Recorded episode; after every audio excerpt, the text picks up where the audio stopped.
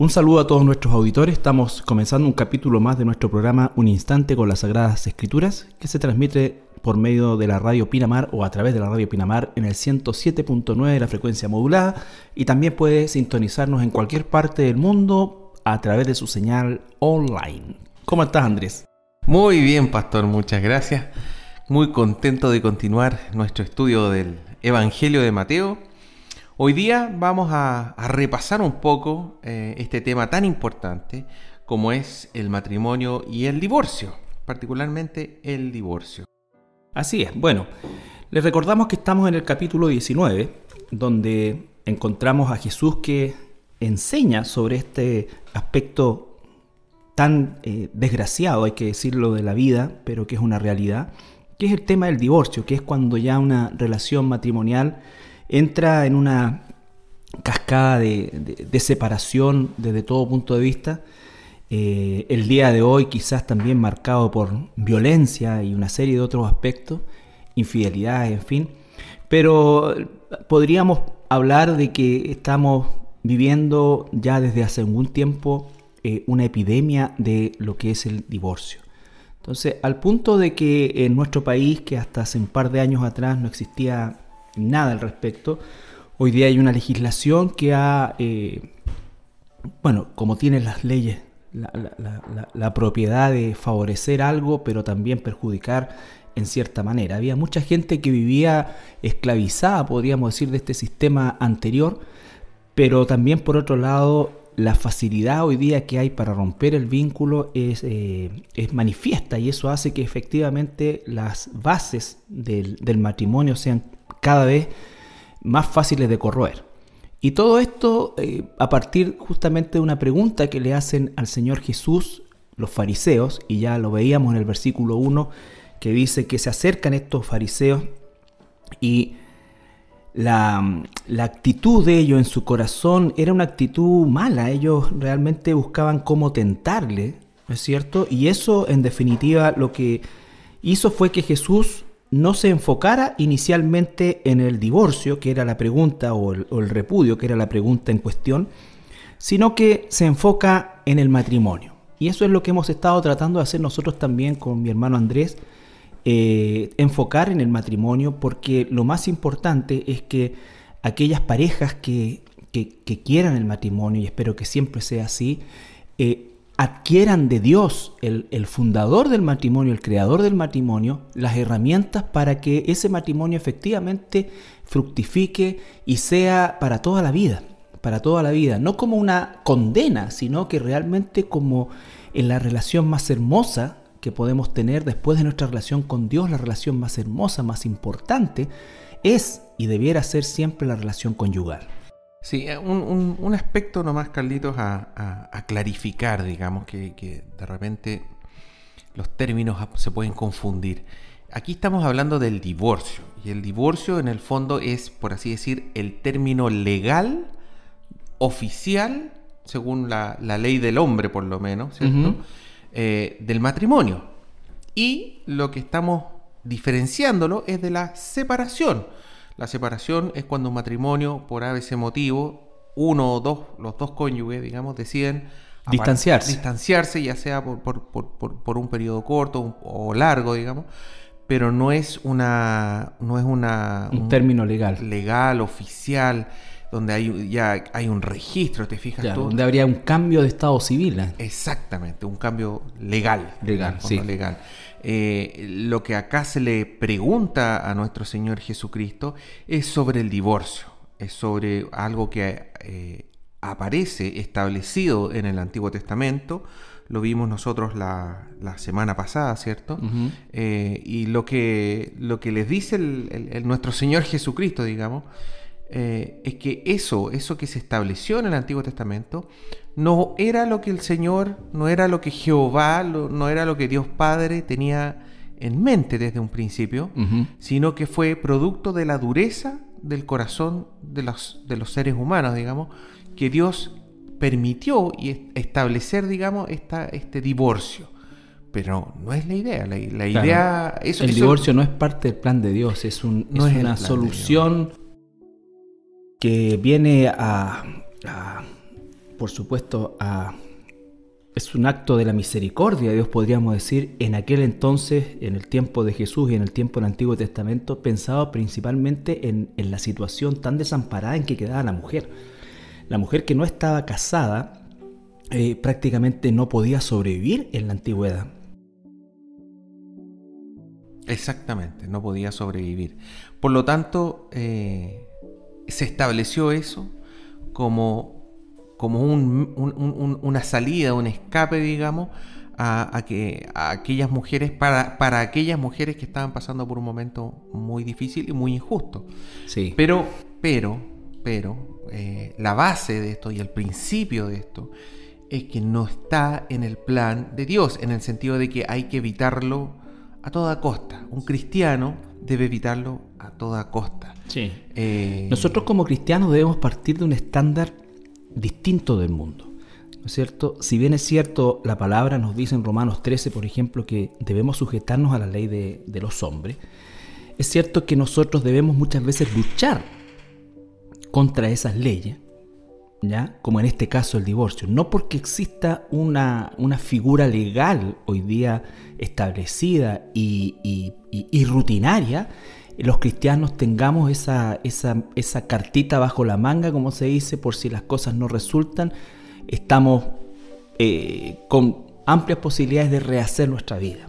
¿ya? No, son circunstancias bien claras, bien específicas y no olvidar nunca el contexto bajo el cual se dio esto. Es un contexto cultural sumamente distinto al nuestro sumamente distinto al nuestro. O sea, el abuso que existía por causa de que esta mujer mantenía desde el punto de vista de, de la cultura el, abuso que existía del hombre que la desechaba en un momento, pero después pasaba quizás dos o tres meses y le bajaba, por decirlo de una manera vulgar, el amor por ella, ella podía ir y, buscarla sexualmente, ¿no es cierto? Y desecharla y así sucesivamente, y, no podía la mujer escapar de este lazo, ¿no es cierto? Eh, de, carácter esclavizante. Entonces no es el problema de hoy. Por eso, Caldito, cuando nosotros leemos en Deuteronomio 24, 1 al 4, nos encontramos con, este versículo, digamos, eh, que dice de que, versículo 3, pero si la aborreciere este último, si el, si el varón aborrece a su mujer porque encuentra en ella algo que, que, que es indecente, dice, si la aborrece, y le escribiere esta carta de divorcio, se hace este papeleo legal, lo que estábamos hablando, ¿cierto? Donde se oficializa, se hace oficial que esta mujer vuelve a ser soltera, por así decir, y se la entregara en su mano y la despidiera de su casa, o se hubiere muerto el postrer hombre que la tomó por mujer, no podrá su primer marido que la despidió volverla a tomar para que sea su mujer. ¿Ya? Entonces, un poco lo que estás diciendo tú, porque había, podía haber este abuso de que no, yo, como dices tú, me baja el amor y ya me vuelvo a, esta mujer. O adelgazó y, mira qué bien está y ahora sí. De ahí subió de peso, la repudio de nuevo. Sin pensar que él es el que tiene la mala mano. Claro, entonces aquí la palabra, claro, permite, por así decir, en Deuteronomio, y Jesucristo lo, lo, lo confirma en Mateo, esta excepción, ¿cierto? Pero quedan bien claras las reglas del juego.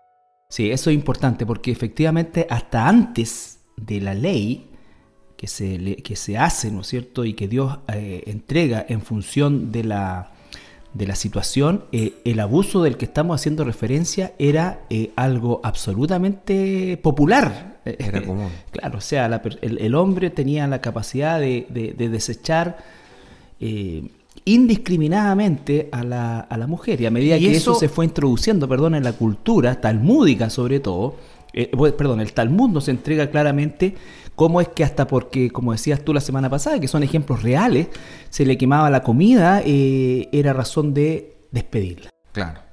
Y, y eso era en el pueblo de Israel. O sea, en las otras naciones, en las otras culturas, o sea, el desorden era pero gigantesco en el pueblo de Israel existía este, entre comillas, orden de que hay un matrimonio y que ya está establecido y que no se puede cometer adulterio y que no se puede cometer eh, eh, fornicación en el sentido de tener relaciones había, había un marco de protección. Exactamente, pero afuera en el mundo, por así decir, en las otras naciones, en Babilonia, en Egipto, eh, era, era una locura, o sea, completamente desordenado. Es, aquí donde el Señor empieza a trabajar con el pueblo de Israel y lo empieza a ordenar. Y ese orden, y es, eso es algo importante también, Calito, cuando nosotros decimos que Dios, nuestro Dios, es un Dios de orden, también parte por la familia, por, mm. el matrimonio. hoy en día es tan común, tantas parejas, por así decir, que se encuentran en desorden, que no, no, tienen una, una, relación matrimonial establecida, no se han casado legalmente, no importa este tema de casarse por, ante la iglesia, ese es otro tema, Carlito, que de repente la gente pregunta y dice, mira, yo me casé, pero solamente por el civil, no por la iglesia. Bueno, en la Biblia no aparece como requisito el casarse. No.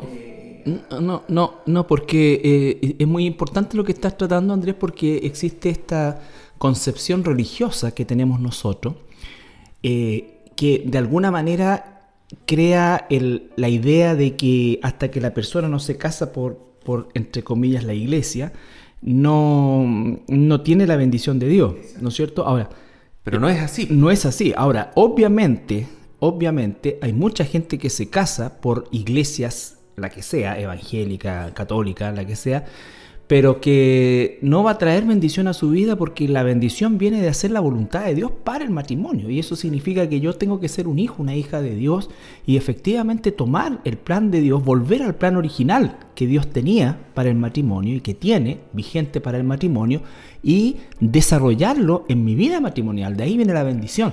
Por cierto, que cuando somos cristianos, ¿no es cierto? Y pertenecemos a una iglesia bíblica verdadera, y, hacemos una ceremonia como las que hacemos en nuestra propia iglesia, eh, hay una, relación primero con, del pastor de la iglesia con los eh, contrayentes eh, y existe todo un periodo de preparación prematrimonial que lo hemos ido perfeccionando también en el tiempo, porque el interés mayor es que la ceremonia sea la culminación de un proceso, ¿no es cierto?, en el cual vamos explicando a lo largo de estas clases todo lo que tiene que ver con el plan de Dios para el matrimonio, que obviamente eso no lo no, lo, no le da la licencia de esposo, le da las herramientas para que se convierta en un esposo, en una esposa conforme a la voluntad de Dios. Pero todo eso, Carlito, no es exigido no, por la Biblia. No. Todo eso es un extra y que desgraciadamente nosotros como tantas otras cosas tenemos la naturaleza de transformarlo en religiosidad. El Señor no nos exige que nos casemos por la iglesia como dices tú.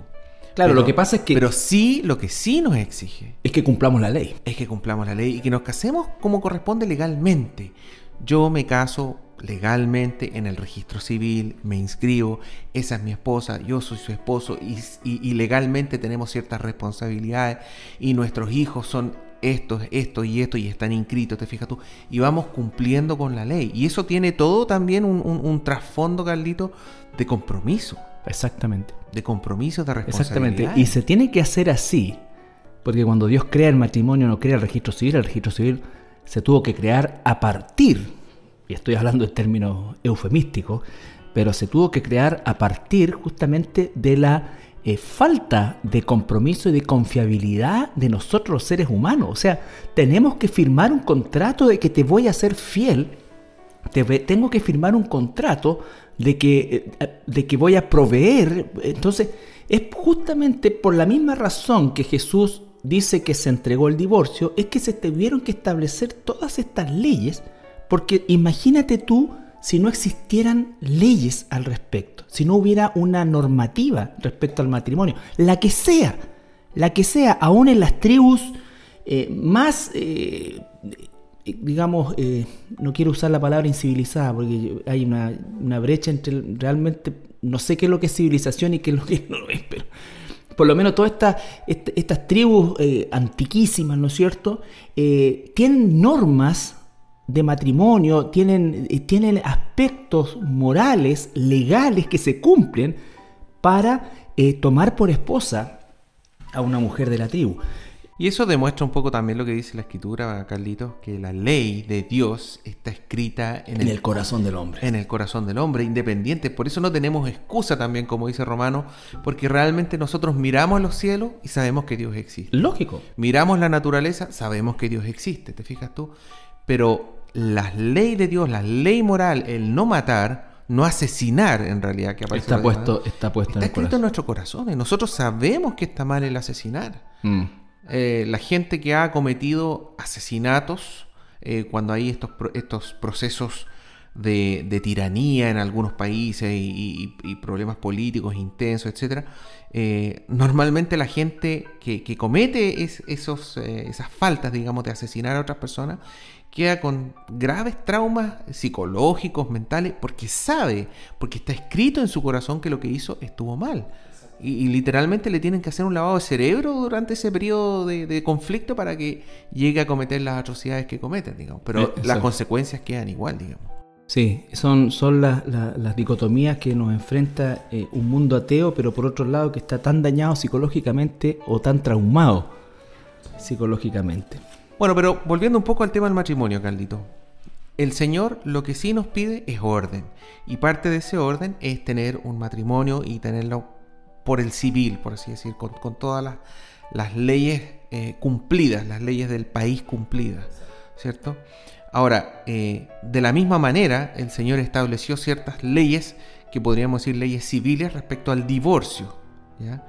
Eh, y lo que vimos la semana pasada es que lo que se ha discutido enormemente en la historia de la iglesia cristiana, de la verdadera iglesia cristiana, digamos, es a qué se refiere Jesús con esta palabra que, es la excepción, digamos, que dice que las personas no pueden divorciarse salvo por fornicación, que es la que utilizó en el Nuevo Testamento, y en el caso de Deuteronomio 24, ¿cierto? Dice alguna cosa indecente. Indecente. Pero eh, es básicamente lo mismo, digamos, en ambos casos. Eh, puede que, se, puede que se trate exclusivamente, y eso es algo que, que vimos la semana pasada, exclusivamente de aquella mujer que llegaba al matrimonio sin ser virgen. Y en ese caso, ¿cierto? Según las leyes tradicionales judías, esa mujer no, por así decir, estaba engañando a, su compromiso de mantener la virginidad hasta llegar al matrimonio. Y las tradiciones judías, ¿cierto? Existía este periodo de un año, más o menos, donde las parejas eh, se casaban, por así decir, legalmente, pero no se consumaba hasta... No se consumaba físicamente el matrimonio durante un periodo largo de un año, ¿cierto? Y eso, entre comillas, aseguraba que la mujer no había quedado embarazada mm. por alguna relación. Dicho sea de paso, lo que estás nombrando tú, que es histórico, ¿no es cierto? Y era la, forma en cómo se hacía en Israel, eh, tampoco está en la Biblia. Claro, tampoco se, enseña. Tampoco se enseña. Es muchas veces como el tema del noviazgo. Nosotros hablamos del noviazgo utilizando eh, esquemas ¿ya? Que son esquemas culturales, porque en la Biblia no hay un, esquema, por así decir, ni siquiera un esquema de una ceremonia matrimonial. O de lo que habíamos hablado antes de un pololeo. De un pololeo, en Chile se le, llama pololeo. No existe un, esquema fijo, detallado, legalista, por así decirlo. Exactamente, por eso es que mm. es un área que podríamos denominar, y quizás lo vamos a tratar y estamos en eso también, es un área, entre comillas, de, libertad cristiana con principios que la palabra no, nos entrega, ¿no es cierto? Son los eh, principios. yo diría, por ejemplo, que una definición de, un noviazgo sería la relación entre un joven y una joven, entre un hombre y una mujer, con fines, fines matrimoniales. Con miras, miras matrimonio. Y, y entonces, por supuesto que es obvio que no cometan fornicación, que, en fin, una serie de otras cosas, pero eh, son situaciones que uno ve mucho, mucho, mucho en el concepto del, legalismo, eh, usando pasajes que, efectivamente tenían... Eh, la Biblia no tiene, eso que acabas de nombrar tú, la Biblia no dice tiempo, podían ser tres meses, ¿por qué los judíos llegaron a un año? No, no, no hay una explicación, es cultural. Exactamente. Claro, eso significaría entonces que los padres tenemos que elegir la esposa, puede haber algo de sabiduría en eso, pero no es tampoco lo que la Biblia manda, lo que aparece es cultural. Imagínate que ¿Qué es lo que- Sansón Claro. va y le pide a los papás que le traigan una filistea prostituta, que, que- que la tomen como mujer para él. ¿Te das cuenta? O sea, Vamos eh, a tomar eso como ejemplo. eh, claro, podemos tomar eso como ejemplo. O por ejemplo, en el caso de, de Isaac y de Jacob, ¿te fijas tú? Eh, ambos encontraron a, a sus esposas, ¿te fijas tú? A través de una persona que iba, Exacto. un enviado. Ni siquiera los padres. Fíjate que hoy en- hay lugares en, en- en Mesopotamia actual, digamos, donde la tradición es que los hombres vayan a buscar a su futura esposa a un pozo de agua. un poco manteniendo esta, esta El esquema de, Ja- de- de Jacob, de Moisés. Claro, pero estas personas se declaran eh, musulmanes. pero tienen tradiciones que aparecen en la Biblia pa- para Israel. Entonces, no hay algo escrito. No hay algo Esto es muy importante. Quizá no, no nos estamos saliendo del tema, porque el noviazgo y, y- y las relaciones entre un hombre y una mujer eh, antes, amorosas antes, ¿no es cierto?, del matrimonio es una realidad también. Y, y la idea es que tienda y tenga como finalidad el matrimonio, ¿no es cierto? La idea no es que eh, pololeen para probar, en fin, una serie de otras cosas que son importantes inculcar como principio, pero cuidado con todos aquellos aspectos que muchas veces tienden a generar esclavitud en las personas.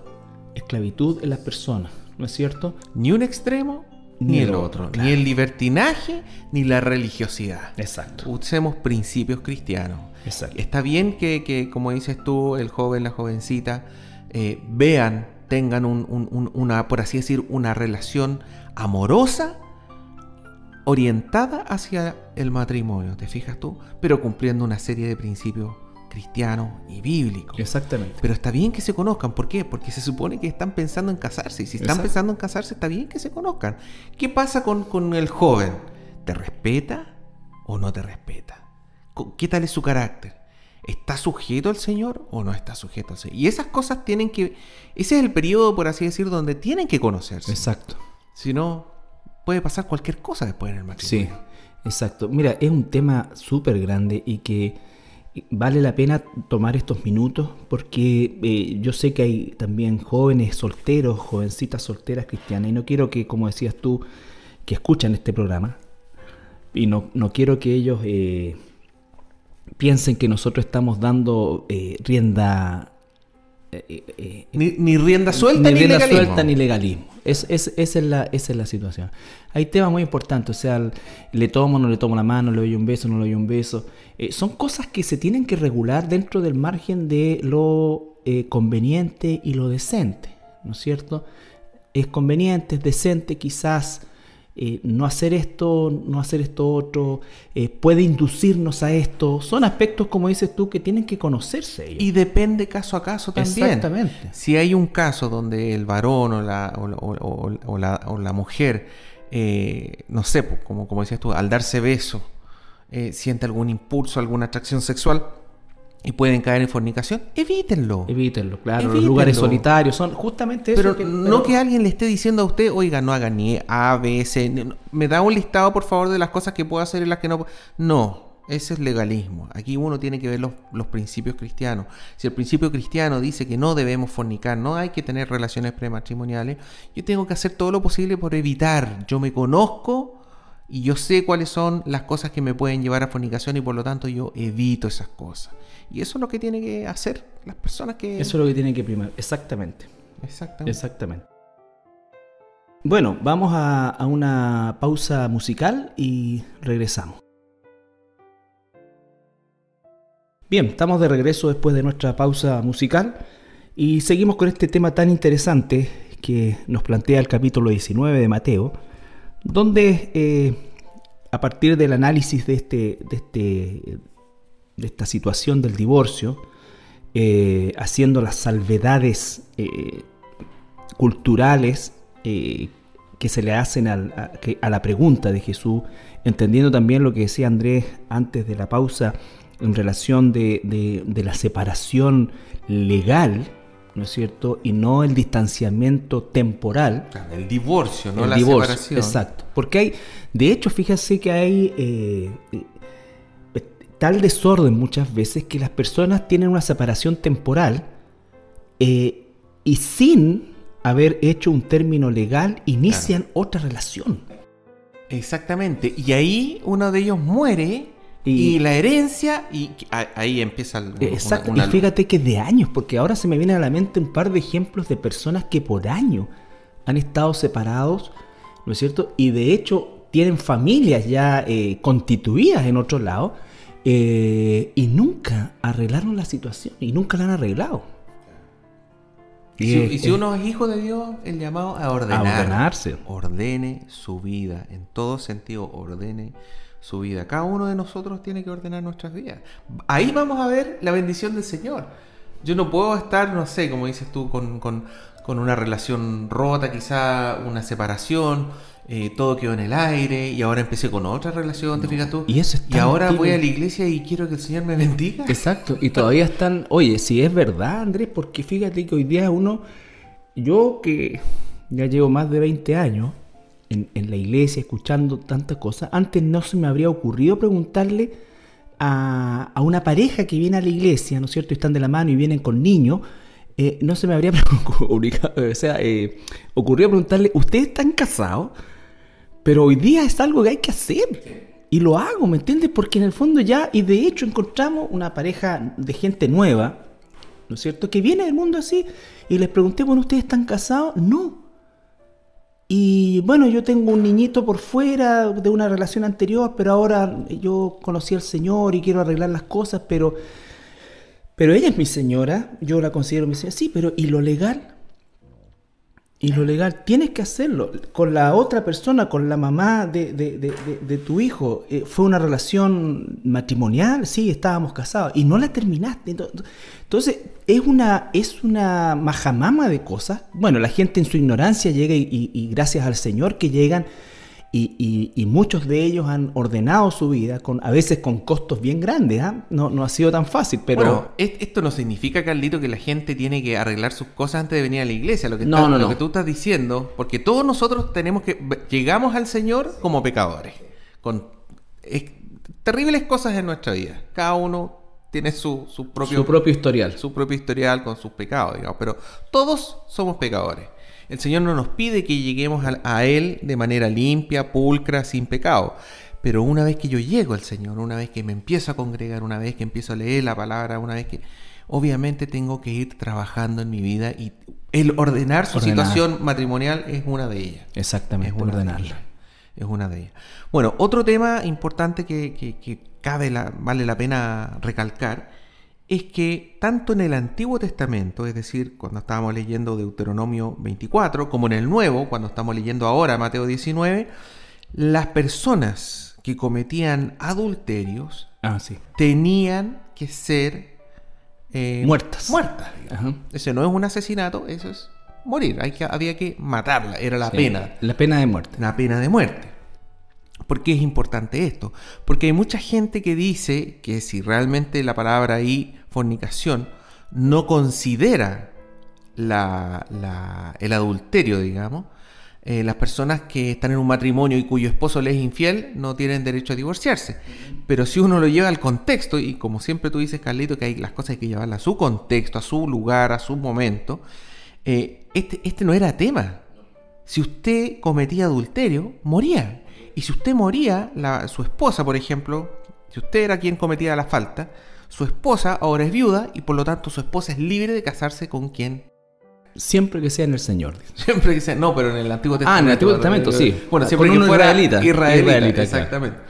Eh, hoy en día, en el tema es que eh, las personas cristianas, digamos, que su esposo le es infiel o su esposa le es infiel, no es que sea obligatorio el divorcio, pero también es factible, es posible, ¿te fijas tú? No es una... Tú me comentabas la otra vez, Caldito, de matrimonios que... O personas que llegan acá contando que... Hermana. Claro, que, que, la iglesia donde estaba le decían que no, que tiene que aceptar que su marido es infiel o tiene que aceptar que su marido la viola. Te fijas tú que también es un tipo de, de, inmoralidad, de inmoralidad sexual. claro que sí o una serie de otras cosas, digamos, pero, pero claramente aquellas cosas que en el Antiguo Testamento eh, estaban catalogadas como de pena de muerte, inmediatamente eso significaba que el cónyuge quedaba libre para casarse nuevamente. Exactamente. O sea, no habría hablado Jesús de esto porque tal como lo dijiste tú también, habría significado que, no existiría el problema porque habrían puros viudos o viudas y estarían en posición de, casarse. Y eso ocurría, digamos. O sea, había hombres, había mujeres que eran infieles y las apedreaban. Porque por lo menos lo que dice la Biblia es que tenía que morir el hombre y la, La mujer. A diferencia de la mujer que llevaron antes, Sorprendida en adulterio. Exactamente, que la llevaron a ella nomás. Aquí no. Tenía que ir el hombre y la mujer, los que cometieron el adulterio. O sea, esa era la ley. Esa era la ley. Ahora, fíjate que un paréntesis. ¿ah? Eh, en el Islam, para que ustedes vean cómo es que se puede torcer tanto algo, en el Islam hay una. En el Islam chiita, para ser más exacto, existe una fórmula para evitar esta muerte, ¿no es cierto? Que es la muta. Vale decir que, supongamos yo soy sorprendido en adulterio, ¿ya? Y si antes de 24 horas yo me caso con la mujer adúltera, entonces ya no es adulterio y se llama un matrimonio de, corto periodo y me puedo divorciar mañana. Pero eso significa que no me no cometí adulterio no cometía adulterio. Esa es la famosa figura de la muta, que en definitiva eh, es... Eh, un matrimonio express. Un matrimonio express, para justificar. A veces por un par de horas, a veces por un par de días. Matrimonio express para, para, justificar el adulterio, en el Para justificar el adulterio y no morir. Bueno, pero en nuestro caso, Carlito, claramente hay ciertas excepciones que el Señor permite donde exista el divorcio no es la idea, hay que recalcarlo. Eh, lo que el Señor busca es sí, no se olvide que hablamos del perdón, varios, un par de capítulos atrás hablamos mucho acerca del perdón y de la restauración, cuando hay arrepentimiento, cuando hay, ¿no es cierto?, búsqueda de restauración, eh, es el camino que un cristiano debiera seguir, por norma. Así es. Bueno, y hay una, hay una tercera excepción, ¿cierto, Carlitos?, que aparece en el Nuevo Testamento, que lo escribe el, apóstol Pablo, ¿cierto? Donde habla de, qué es lo que pasa si su cónyuge lo deja el hogar, ¿cierto? Se va del hogar. Y en ese caso dice de que también es posible que, la persona... El abandono de hogar. Exactamente, que, en ese caso sí sería posible, digamos. Vamos a la siguiente pausa musical y al regreso volvemos con, con el programa. Bien, estamos de regreso y estamos, bueno, revisando fuera de micrófono, estamos revisando algunos pasajes relacionados con la eh, situación del abandono de hogar, que también era una de las causas por las cuales se podía eh, acceder al tema del divorcio. ¿ah? Cosa que hoy día también eh, es, una realidad. No me recuerdo cuánto, pero por ejemplo, si uno de los dos abandonó el hogar y hay una constancia al respecto, no recuerdo el tiempo, pero una constancia al respecto puede ser hoy, según la nueva ley, eh, causal de divorcio eh, o le da la posibilidad de un divorcio unilateral al cónyuge, en este caso que fue abandonado. Pero nosotros vemos que de, todas maneras, pese al humanismo que está insertado ¿no es cierto? en nuestra sociedad, muchos, si no todos, los principios que, que de alguna manera se manifiestan como justos, eh, tienen siempre una base escritural, siempre tiene una base escritural, un tinte escritural a lo menos, ¿no es cierto? Y está justamente basado en este concepto de entender que el divorcio tampoco es un ideal para la sociedad. El hecho de que existan leyes de divorcio, el, hecho de que existan, tampoco es un ideal para una sociedad. El ideal para una sociedad sigue siendo una familia eh, bien establecida, bien constituida, eh, que perdure en el tiempo, que realice una crianza de hijos y que los prepare para que esos hijos formen familias también de las mismas características. Hay estadísticas eh, demasiado fuertes que hablan justamente de los hijos, por ejemplo, de padres separados, que la tendencia es abismantemente mayor a, a repetir la separación o el divorcio, ¿no es cierto? Entonces, eh, eso es algo que azota a la sociedad, por lo tanto, tampoco es eh, la panacea eh, para, para, la sociedad sin Dios. para la sociedad sin Dios.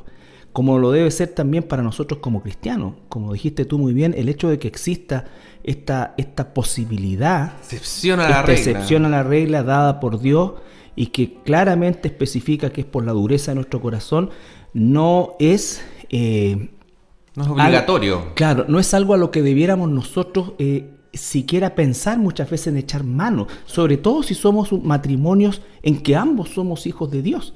Porque cuando ambos somos hijos de Dios y quizás muchas veces uno pensaría esto para matrimonios mixtos de un cristiano y un no cristiano que llegaron así al Evangelio. O sea, una mujer que llega al, al- Señor y que el Señor la llama en una condición de estar casada con un hombre inconverso, ¿no es cierto? Eh, obviamente, eh, en ese tenor muchas veces por desgracia, porque el marido no consiente en vivir con ella, como dice Corintio, y de alguna manera comienza a tomar actitudes que son de carácter destructivas hacia la mujer, y eso le da, dice a la mujer, la posibilidad de liberarse de tal relación. Pero entre cristianos, eh, idealmente, no debiera ser tema, no debiera ser tema. O sea, esa es la dureza de nuestro corazón. Exactamente, hemos vivido situaciones de personas eh, en la iglesia que, que se han divorciado, son solamente dos divorcios en 25 años, lo cual nos da un, un 0.0 punto en relación a, a los matrimonios. Pero, dado la vida que han llevado posterior a ese evento del divorcio, las cuatro personas involucradas, ¿no es cierto? Las dos parejas involucradas, eh, da la idea y uno puede perfectamente pensar que nunca fueron cristianos.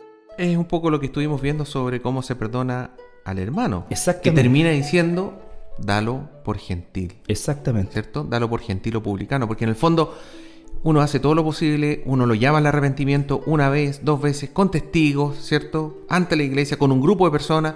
Y ya cuando la persona sigue practicando el pecado, uno lo tiene que dar por gentil. Puede que sea hijo de Dios y que eventualmente se arrepienta. Claro, y que antes de morirse se uno acuerde, pero, tiene, pero- que, tiene que hacerle caso a la escritura y ser inteligente y sabio y decir, esta persona lo más probable es que sea gentil. Dalo por gentil. Eso quiere decir, yo voy a asumir de que voy a ser como que gentil. El Señor sabrá, Él lo juzgará, pero yo voy a asumir de que esa persona es gentil. Si una persona es cristiana, Carlito, un, varón, una mujer, y es obediente a la Biblia, la verdad es que el matrimonio va a ir bien. Punto.